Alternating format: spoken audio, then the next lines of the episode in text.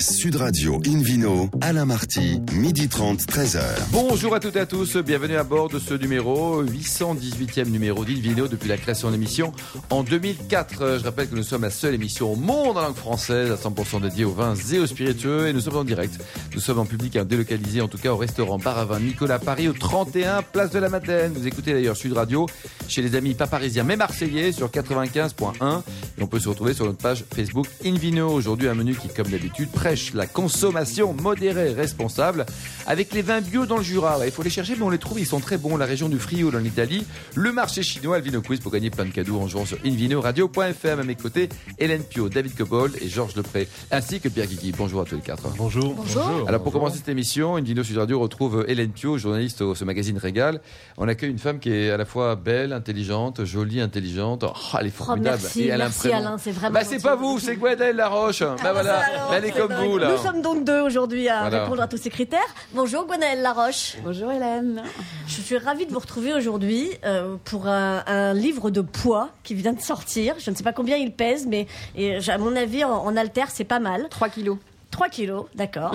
Euh, mais c'est surtout un, livre magnifique que vous venez de sortir qui s'appelle Chablisien, entre parenthèses, avec RS. Mm. Euh, et, qui, euh, et qui est un livre de photos sublimes. Euh, alors, vous n'avez pas fait les photos, il y a beaucoup de textes, c'est pas toujours vous qui les avez écrits, mais qu'est-ce que vous avez fait avec ce livre? Alors, non, c'était juste, c'est vrai que c'est un travail, en fait, on s'est associé avec Denis Ledé, qui est le photographe, qui est directeur artistique, et on, on s'est dit, moi je suis chablisienne depuis 30 ans, mariée avec un viticulteur. Et euh, que salue. Voilà. On peut saluer euh, Michel Laroche, Michel Laroche voilà, qui est assez connu euh, des Chablisiens aussi. Et, et donc euh, j'ai été pendant 30 ans ambassadeur de marque pour, euh, bah pour une marque, on va dire, éponyme. Et j'ai arrêté il y a un an et demi et j'ai décidé de rendre hommage à tous ces hommes et ces femmes qui font Chablis au quotidien hein, et qui font Chablis de façon absolument magnifique. Et euh, je trouvais que c'était sympa. C'est un livre qui n'existait pas. Mon, mon rôle, c'est pas de parler de vin ni de technique. Et, euh, puis on était à Belle-Île-en-Mer avec euh, nos amis et Denis était là autour d'un petit verre de Chablis et on s'est dit bah Denis m'a dit bah je t'accompagne. Donc Denis a fait, on a suivi pendant un an nos une, à peu près 34 maisons. Ah que vous avez choisi comment? Alors on a travaillé les plus avec sympas, les plus sympas, les 34 plus sympas. Ouais, mais on voulait que ce soit représentatif de Chablis. Donc il y a des gens pas sympas. Alors. Des plus petits aux plus grands, bah ouais, c'est comme partout. Non, on a pris des gens sympas quand même parce que c'est quand même un plaisir. On a travaillé pendant un an. Enfin, on les a suivis, euh, voilà, au rythme des saisons. Mm. Et on a travaillé avec euh, Fabien euh, Espagnac, qui est le, directeur, enfin le propriétaire du Fil du Zinc à Chablis, qui est associé avec Griot, un japonais. Très bon. Et on leur rend aussi hommage à la fin du, du livre. Et avec Fabien, il m'a fait euh, une liste représentative de ce qu'est Chablis aujourd'hui, quoi. Beaucoup de jeunes, super sympa beaucoup de jeunes de 35-40 ans. Moi, je connaissais les vieux loups de mer, euh, style Michel Laroche. Oh, Allez, je donne des noms, je donne des noms des vieux. et puis, bah, là, il y a une régénération, je trouve super, qui a 30, euh, entre 30 et 40 ans, que je connaissais pas. Et on a fait cette connaissance avec Denis et c'était super, quoi. On a passé un très bon moment, voilà. Alors, euh, chez les petits jeunes, justement, quelques coups de cœur? Bah ouais, on a, ouais, il y en a beaucoup. Il y a des gens que, ouais, Hélène et Edouard Vaucoré qu'on a adoré. Ils sont vraiment charmants. Une fille que j'aime énormément, c'est Étiennette Dovissa, que je ne connaissais pas, qui est une fille adorable. Euh, bah, il y a des filles, les filles Houdin. Euh, Plein de filles, c'est ça qui est bien. Ouais, il y a des filles, puis il y a des gens, euh, des, des, des, c'est vraiment sympa, quoi. Il faut, il faut insister, je crois, sur le fait d'abord que les photos sont en noir et blanc. Ça n'a pas été dit. Elles sont magnifiques, extrêmement bien imprimées. C'est un format grand et carré. Oui, donc on 32 peut voir. par 32. Et on suit les gestes. C'est vraiment autour des hommes et des femmes. C'est le paysage et les gestes. Donc c'est c'est le nerf de la guerre on, voit assez peu de vin. On voit ce qui fait le vin, c'est-à-dire le lieu et, les actes des, êtres humains. Euh, et pour ça, c'est très bien. Moi, je me sens dans ce lieu quand je, regarde ce bouquin. C'est vrai, c'est une, plongée euh, dans le, vignoble de Chablis. Euh, alors, vous vouliez effectivement un, livre différent de ce qui existe déjà. en effet, ça, ça n'avait jamais été fait, ça. Non. Et euh, j'aime bien les trucs qui n'existent pas. les, les, les, ovnis. Euh, comment ils l'ont accueilli d'ailleurs ce livre, euh, Les Vignerons ah, Vous êtes allé voir. ça a été un grand secret parce qu'avec Denis, enfin, faut dire qu'on a tiré les portraits, c'est à peu près 350 photos pour une photo choisie à peu près dans le livre, donc ça a été difficile de faire un choix. C'est pas facile pour les vignerons de, poser non plus. Enfin, quand on a un objectif souligné, euh, on est moins naturel aussi, peut-être. Et donc, on a gardé le secret et on a attendu un an. Ça, vraiment un an. On a terminé avec les vendanges là. Et on a fait une, inauguration au fil du zinc là, à Chablis. Et on avait, euh, Denis avait tiré tous les portraits en 60-80 des photos qu'on avait choisies dedans, très belles, des très belles photos. On avait tout mis au mur. ils sont venus, ils étaient très émus. Mm. Et il y a des gens, par exemple, comme euh, Vincent Dobissa, il a adoré, mais des gens que j'aime beaucoup aussi, euh, qui s'appelle Les Deux Morts. Euh, ils nous ont envoyé un mail le lendemain. J'en ai encore des frissons oh. tellement le, le Et vous voulez pas, beau, organiser une, expo itinérante justement, aller en France ou à l'international avec toutes ces jolies photos de Chablis? Parce Alors, la marque je, est connue là. Je pars en Norvège, en Suède avec ma petite voiture début avril. Il y a combien de kilomètres entre Chablis et puis euh, 1777, Monsieur Marty, exactement. Et vous partez avec les tirages? Non, je pars avec euh, ma, Dans une Fiat 500, c'est quand même très sympa d'avoir. On va pas partir avec les tirages parce que c'est c'est pas facile. Et puis euh, Denis, je crois, il sera à Cuba, je sais pas où, en vacances. Eh oui. mais non, mais ça m'amuse. Je suis invitée. Je connais très très bien la Norvège, à Suède. J'étais très bah, très très souvent là-bas et bah, des Norvégiens qui m'ont invité deux fois pour faire. Des signatures, c'est ça très sympa. Et en Suède, on fait deux événements avec des Chablisiens. On peut le trouver où ce, très beau livre alors, Gonel bah Là, euh, il est euh, chez Publicis, euh, à l'écume des pages, chez quelques cavistes. Et alors moi, je, tiens à souligner quand même une rareté. Il est à 50 euros partout en France, sauf à Chablis où vous le trouvez à 49. Ah bah c'est la fab Chablis Touch, Chablis préférence. Pour, pour, toute caisse de Chablis achetée, vous avez un euro de réduction sur le livre Chablisien. Bon, super. Vous nous rappelez le, titre, Hélène, donc ce livre? Donc Chablisien. D'accord. Et, euh, et, donc 260 pages en noir et blanc, mais vraiment, vraiment magnifique, foncé, signé Gwenaël Laroche et Denis Ledé. Et vraiment, il est, il est très, très beau. si vous voulez, je peux le feuilleter au micro, mais je ne sais pas si ça servira vraiment à quelque chose. Bah, en noir et blanc, ça va rien rendre. N'essayez pas. Ça, c'est très drôle, par exemple, Pierre, ce que vous racontez là. C'est bon. Alors. extraordinaire, Pierre. Bon, extraordinaire. Alors, Pierre, on continue justement. C'est à vous, hein, vous qui avez euh, créé ce, fameux concours en fort et du journaliste à, à le magazine. On, reste dans, dans, les belles régions, dans, le Jura. On n'est pas ah très, très loin. Oui, on n'est pas très très, très, loin. Et puis on parle du Jura, mais alors pas version bio quand même. Ah, on parle du Jura et un petit peu de bio aussi quand ah. même, parce qu'il y, a quelques bio qui sont, euh, qui sont dans cette région-là. Si je vous dis naturé, fromentin, païen, Eda, je vous dis quoi? Je vous dis Savagnin, c'est le Savagnin en fait. Mm. Donc qui dit Savagnin dit Jura. Mm. Le Jura, c'est 60 km de long sur 6 euh, km de large, c'est pas très très grand. Avant Phylloxera en 1880, il y avait 2000 hectares. Aujourd'hui, il y en a pardon, il y en avait 20 000, aujourd'hui il n'y en a que 2 000. Ah oui, c'est pas terrible ça. Et ça n'a pas été replanté, pourquoi Il y a une raison, bah, Pierre? je, pense que, le, renouveau arrive de, plus en plus. Il y a eu beaucoup de Bourguignons qui sont en train d'investir euh, parce que le foncier n'est pas très cher. 35 000 euros à peu près l'hectare. oui, contrairement à Bourgogne, à combien? Oh, beaucoup plus, beaucoup, beaucoup plus.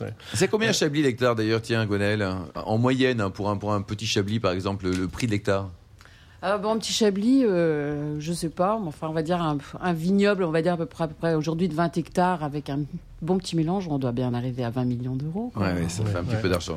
Donc c'est moins cher en Jura. Oui, c'est moins cher en Jura. C'est intéressant, il y a, il y a une, pluralité extraordinaire de, de, de sols, de terroirs. Sur 30 mètres de long, un, jeune vigneron me disait euh, qu'il y avait au moins 5 terroirs différents, des éboulis calcaires, des graves, des, des euh, de, l'argile. Enfin, c'est assez, assez, étonnant. C'est célèbre marne grise. Marne grise, oui. Hmm. oui. Certains disent que marne, marne bleue, certains disent qu'il y a des, des, des, lignes de fer dedans, ouais, qui donnent un goût assez intéressant sur, euh, sur Pomerol, par exemple, tout ce qui est fer, assez intéressant. Pomerol est dans le Jura euh, Oui, bien sûr, tout à ah fait. non, ah mais par contre, c'est pas dans le Jura, mais ça a des, ça des, euh, des traces de fer dans, dans l'argile, justement. Euh, justement. Ah ben, vous savez, la tectonique des plaques. C'est récent, Georges Depré. Oui. Changement climatique, on ne maîtrise pas. Bah ça, ça s'appelle l'effet champignon. Oui, non, mais il y a très peu, en fait, il y a très peu de fer, enfin, sauf certains endroits où on trouve du fer dans, les villes. Bon, allez, continuez. Alors, oui, oui, on va passer sans embêter. Alors, c'est une région qui est assez intéressante. Surtout par les Anglais. Hein. Surtout par les Anglais. Et, donc, donc beaucoup, beaucoup de Bourguignons sont venus s'installer là-bas parce que les vides sont pas chères. Il y a Relais qui a été racheté, euh, il y a Marquis d'Angéville qui s'est installé aussi, qui a, qui a racheté des vignes là-bas. Et, euh, et puis il y a une, belle palette de jeunes, environ 35, 30, 35, 40 ans qui sont installés, parce que, bah, parce que le foncier n'est pas cher, et puis parce que c'est une région très identitaire, c'est qu'on a des cépages qui sont très marqués, des vinifications qui sont très particulières aussi. On a le vin jaune, on a, on a le vin, le vin Il y a plein de gens qui aiment pas ces vins. Hein. Oui. Et, si on n'aime pas ça, on a le chardonnay qui a un accent très particulier aussi et très belle. Ouais, un chardonnay et pinot noir qu'on retrouve qu'on retrouve dans le coin. Mm. Et, on a bien sûr le trousseau. et il est comment le chardonnay, le pinot noir du Jura Il est comment? Alors je sais, j'ose pas vous répondre. J'aime beaucoup la Bourgogne, donc je vais vous dire que je voilà. Disons que c'est le Bourgogne avec plus de vivacité parce que le climat est plus frais. presque aussi simple que ça. Je simplifie un peu. Oui, tout à fait. Alors il n'y a pas aussi vif que Chablis. C'est un peu le, soleil, l'ensoleillement, mais avec la fraîcheur de, mm. du Chablisien. Et le problème de, cette région-là, de, Jura, c'est justement le réchauffement climatique qui fait qu'il y a de moins en moins d'acidité et, mm. ça durcit les vins. Euh, ça, c'est un, gros problème. Le second problème, pour, en tout cas pour les bio, c'est justement le fait qu'il y a beaucoup de pluie des périodes de pluie de plus en plus importantes et des périodes de sécheresse, donc euh, des acidités qui, qui, euh, qui n'arrivent pas à monter. Euh, et, et, euh, et, la pluie qui apporte des maladies. Donc c'est un peu le, le, la difficulté. Ça donne envie. Hein. Mais c'est la seule difficulté. Enfin, c'est non, c'est on, on, peut, on peut. Les, les viticulteurs sont aujourd'hui de plus en plus techniques et arrivent vraiment à, à gérer ça. Euh, il y a donc de plus en plus de bio parce que parce que traditionnellement il y a toujours eu des bio là-bas. Il y a toujours il y a eu Ganva qui, a, qui est une grande référence, il y a Auvernois, Pierre Auvernois qui faisait des qui, qui, fait des vins des vins sans soufre. Et donc il y a quand même toute une, palette de, de, de vignerons qui sont emblématiques qui font des vins de, très grande qualité. Le petit hic, c'est à mon avis le prix, parce que c'est des, des cuvées hyper parcellaires. C'est extrêmement demandé, c'est extrêmement Donc rare. combien ça coûte on, peut trouver à partir de 15 euros à peu près. 15 euh, euros À partir de 15 euros, Un vin super cher. Ouais, c'est super cher. Ouais. Hmm. Mais c'est du parcellaire, c'est des vins qui sont hyper rares, et puis il y a une c'est très demandé, c'est très très demandé. Mm. Bon, qu'est-ce qu'on fait alors? On y va On y va pas le Jura Qu'est-ce qu'on pensez David, Georges euh, moi, moi, je suis allé, j'ai fait de très belles choses. Oui, très belles choses. La région est magnifique, les vignerons sont hyper sympas et les vins sont délicieux. Franchement, on fonce. Ah, qu'est-ce qu'il y a comme ah gastronomie, tiens, Georges? Il faut, juste s'habiller chaud. Le coq au vin jaune. Le coq au vin jaune. Le coq au jaune. Et comment on le préparait? Vous prenez un coq, vous prenez un jaune, comment ça marche alors? Voilà, et puis ça marche tout seul. Ça marche tout seul. Poulet au mori. Vous ouvrez le bec et vous lui faites boire du vin jaune jusqu'à ce qu'il soit plein. Et alors, 20%, 20 de vignerons bio, à peu près, 20%, et, et, ça continue à monter. C'est beaucoup plus que la moyenne nationale. C'est beaucoup plus que la moyenne nationale.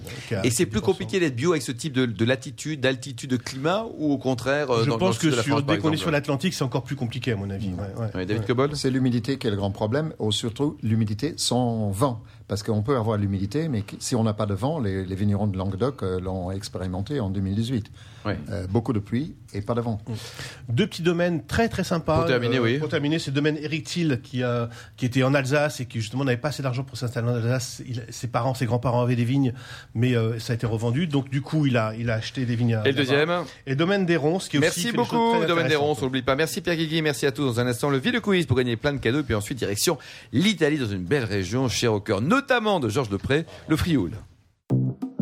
Sud Radio Invino, Alain Marty, midi 30, 13h. Retour au restaurant Bar à Vin Nicolas. Nous sommes toujours à Paris, au 31 Place de la Madeleine, pour cette émission en public et délocalisée avec le grand sourire d'Hélène Pio et puis le, le Quiz. Hein.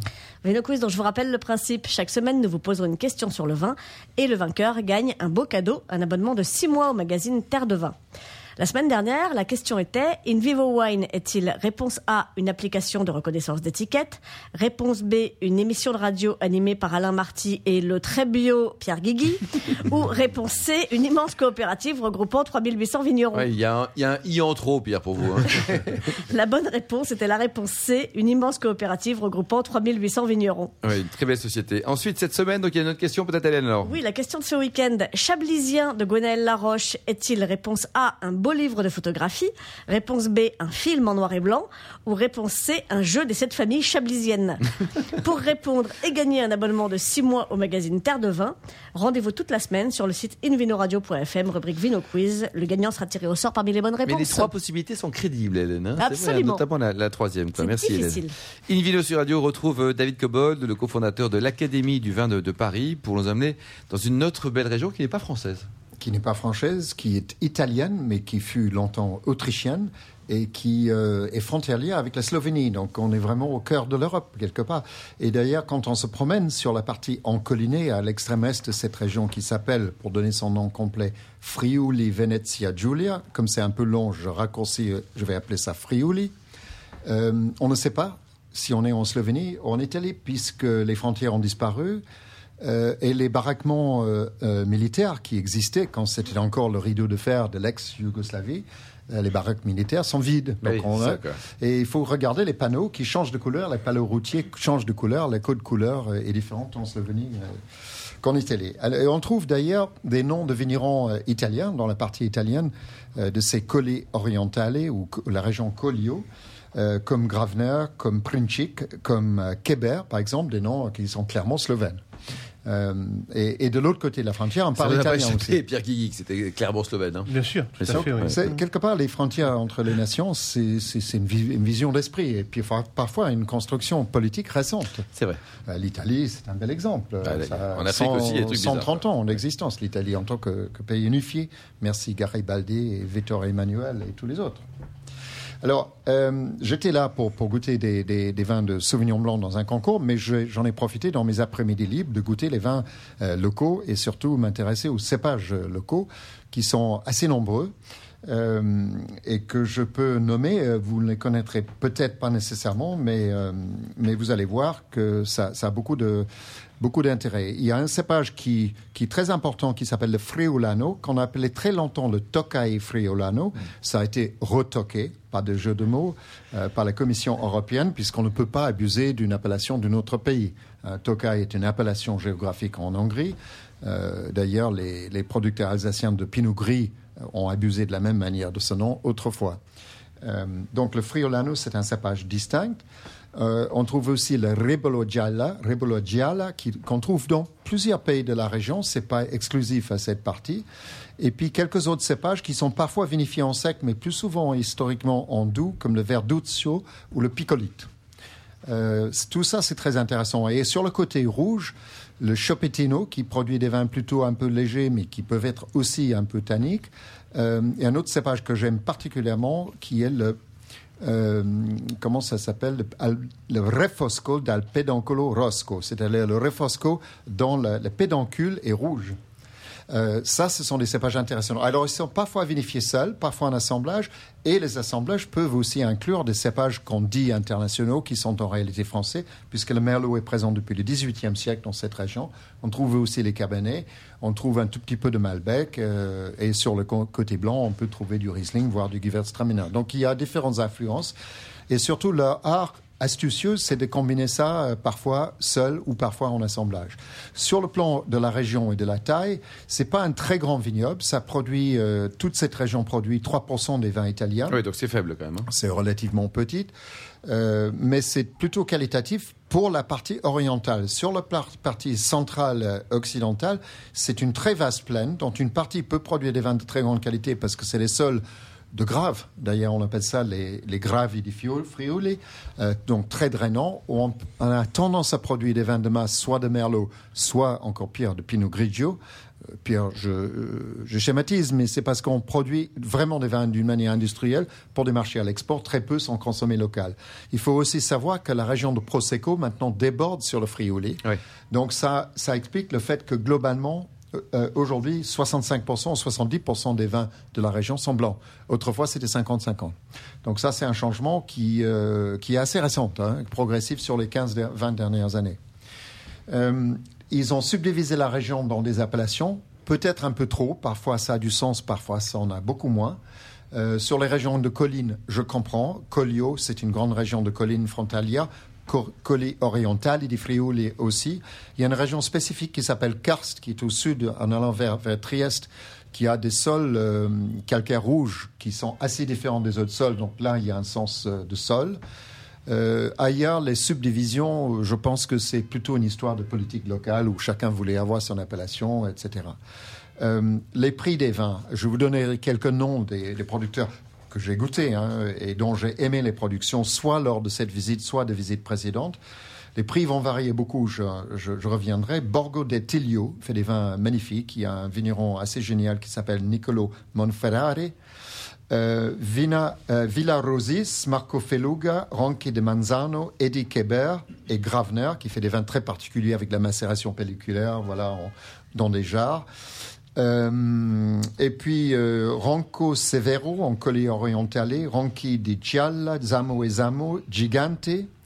Et Aizonzo, c'est une autre sous-région, German, Vie des Romances. Ça, c'est une histoire intéressante. Vie des Romances, euh, ça appartient à la famille Gallo. Ce n'est pas la même branche de la famille ah oui, ce sont d'autres Gallo, quoi. Et les Américains ont interdit à la famille d'utiliser leur patronyme, ce que je trouve proprement scandaleux. Merci David. Le prix, vous dites de combien, combien Alors le prix, ça va de 5-10 euros, mais on trouve des très bons de 15 à 20 et quelques cuvées qui vont dépasser les 50 euros. Donc la fourchette est large. Merci beaucoup David Cobold. Invino sur Radio retrouve maintenant le, notre le maître à tous, hein, Georges Depré, un sommelier notamment, un garçon exceptionnel pour une balade en, Chine, à pied, je suppose. on quitte le Frioul et on va en Chine carrément. Et la Chine est venue vers moi parce que je n'y suis pas allé hein, pour le moment. Et ça a été un coup de cœur. C'est un peu l'histoire de Mohamed de la montagne, ça. C'est tout à fait, oui. Mm. Merci pour le. Très bien.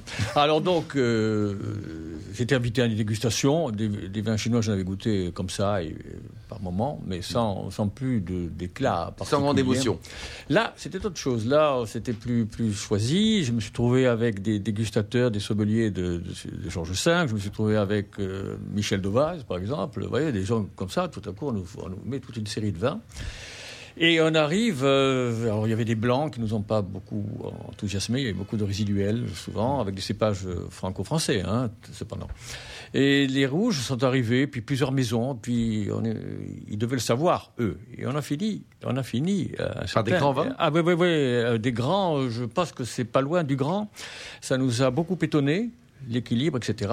Alors, quel euh, millésime, Georges C'était 2013. 2013, d'accord. Alors, un vignoble de 400, alors c'est un château, il s'appelle château là-bas, voilà, le château Rangzi, ça vous dit rien. parfois, d'ailleurs, ils démontent des châteaux et les reconstruisent. Oui, parfois, il y a, il plus de châteaux parfois qu'à Bordeaux. Voir, ils, ont, ils, ont, fait, ils ont fait une, enfin bon, une construction terrible. Ce qui m'intéresse, moi, c'est ce qu'il y a dans le verre. Mais bien sûr. voilà, le reste. Et dans la bouteille, Et dans le verre surtout. Donc, euh, oui, le verre, très bien. Alors, il y avait quatre. Les blancs étaient, comme je vous ai dit, plutôt euh, fatigants parce que très très sucraillons.